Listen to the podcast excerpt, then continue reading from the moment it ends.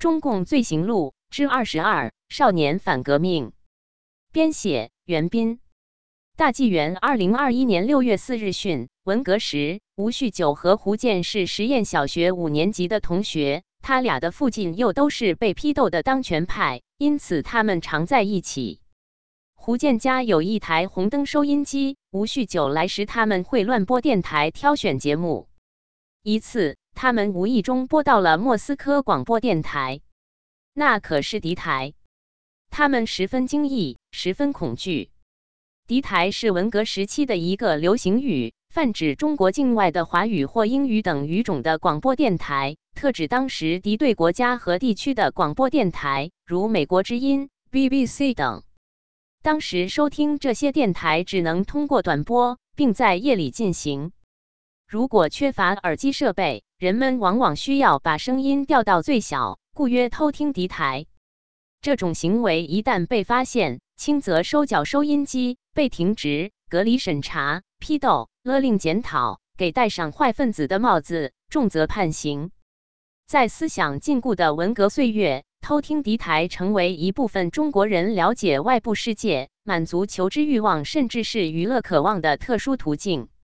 一次。胡建和吴旭九从莫斯科广播电台听到中国作曲家李焕之的序曲，那么欢快，那么喜庆，那么具有浓郁的民族特色，真是好听极了。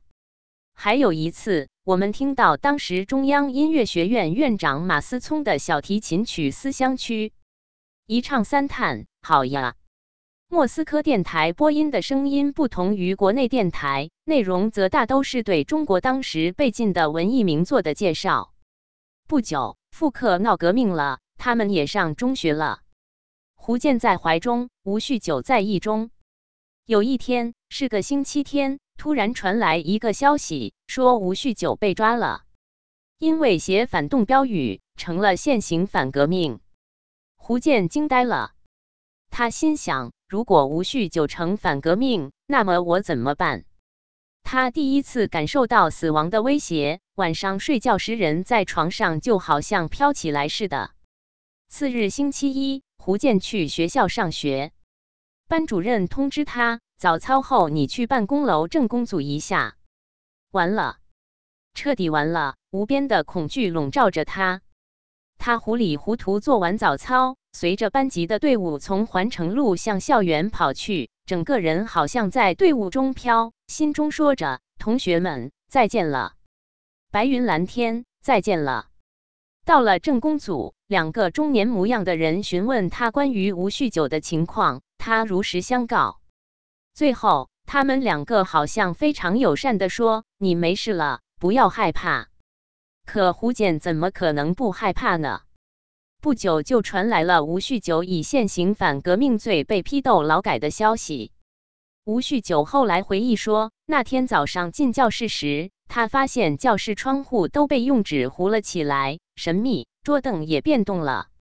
吴一到自己座位上坐下，两名壮实高大的同学就夹载着他坐下，是文教委系统纪委会的头头和一中革委会的头头也走过来了，当众宣布。把现行反革命分子吴旭九押起来，吴旭九就这样收押了。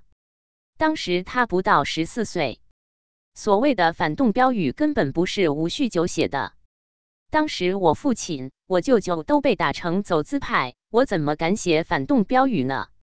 我怎么也不承认，并提出可以通过验笔记等方法查出写标语的人。集委会的头儿们先是来硬的，你父亲、你舅舅都被批斗，你不可能没有阶级仇恨的，反动标语不可能不是你写的。后来他们又婉软的，你承认了吧？你很小，可以宽大处理，不会影响你的上学、你的前程。一个不足十四岁的小孩子，哪里经得起那些横高竖大的大人们一天一夜的折磨？吴旭九终于在审他的人事先写好的纸上签了字。这些成年人欺哄逼供孩子，真是其无后乎？就这样，吴旭九成了现行反革命，不准再上学，不断的被批斗，并在学校里劳动改造。责任编辑：高毅。